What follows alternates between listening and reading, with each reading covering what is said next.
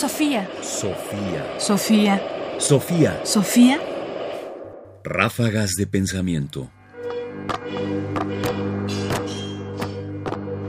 Ráfagas de pensamiento. Poetizar y saber.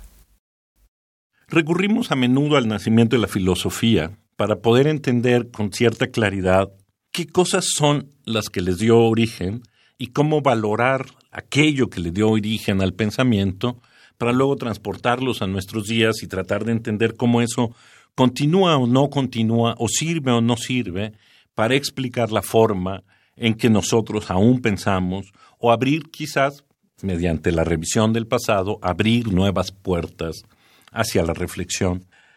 Juan Serna Arango es un filósofo colombiano, nacido más o menos hacia los años 50 del siglo pasado, que justamente reflexiona sobre cómo el conocimiento proviene de la forma que se utilizaba para poder conservar el saber cuando no se tenía la escritura. Escuchemos lo que dice.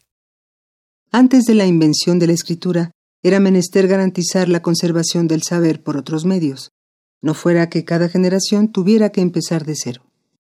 Para tal fin se habilita un estratagema. En primer lugar, se opta por el género narrativo en cuanto encadena los diferentes pasajes del discurso a través de la anécdota. En segundo lugar, se elige el verso, porque el ritmo imprime una cierta lógica a la secuencia.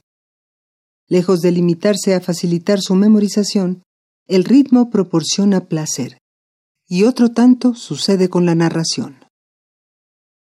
No comprometida con un lenguaje conceptual, abierta a la polisemia, la narración abunda en metáforas. La relación en cuestión no fue desconocida por Aristóteles, habiendo advertido el estagirita en la retórica que un fácil aprendizaje es, por naturaleza, placentero a todos, y que aquellos nombres que nos proporcionan alguna enseñanza son también los que nos procuran un mayor placer. Lo que principalmente consigue este resultado es la metáfora. Al tiempo que aporta placer, el lenguaje literario favorece la enseñanza y por su conducto la preservación de los contenidos del discurso en la memoria, triangulación que en diferentes épocas los escritores exploran a conciencia y en los fragmentos que nos han llegado de los presocráticos es posible reconocer la generosa utilización de recursos literarios. Julián Serna Arango. La filosofía nace dos veces. Lo que enfatiza Julián Serna es la relación entre conocimiento, narración, placer y memoria digamos, la primera filosofía y el primer conocimiento se produce y se conserva y se mantiene, según este filósofo, precisamente por la relación entre estos cuatro elementos.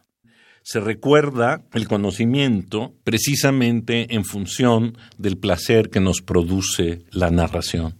Y quizás esto es importante al pensarlo hoy, en que el lenguaje filosófico, por ejemplo, se ha ido desprendiendo del lenguaje literario y ha perdido parte del elemento narrativo y placentero para constituirse en otro tipo, sí de narración, pero otro tipo de escritura, es hasta qué punto la filosofía puede o requiere volver al uso de estas herramientas para ampliar su transmisión, para mejorar el recurso de la memoria del conocimiento filosófico y esta es quizás la pregunta que nos deja esta reflexión, es hasta dónde la filosofía tiene que mantener el carácter placentero para que perviva como conocimiento.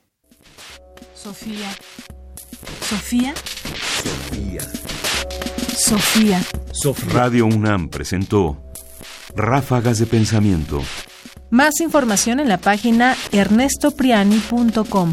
Busca el podcast en www.radiopodcast.unam.mx diagonal podcast. Comentarios: Ernesto Priani Saizó.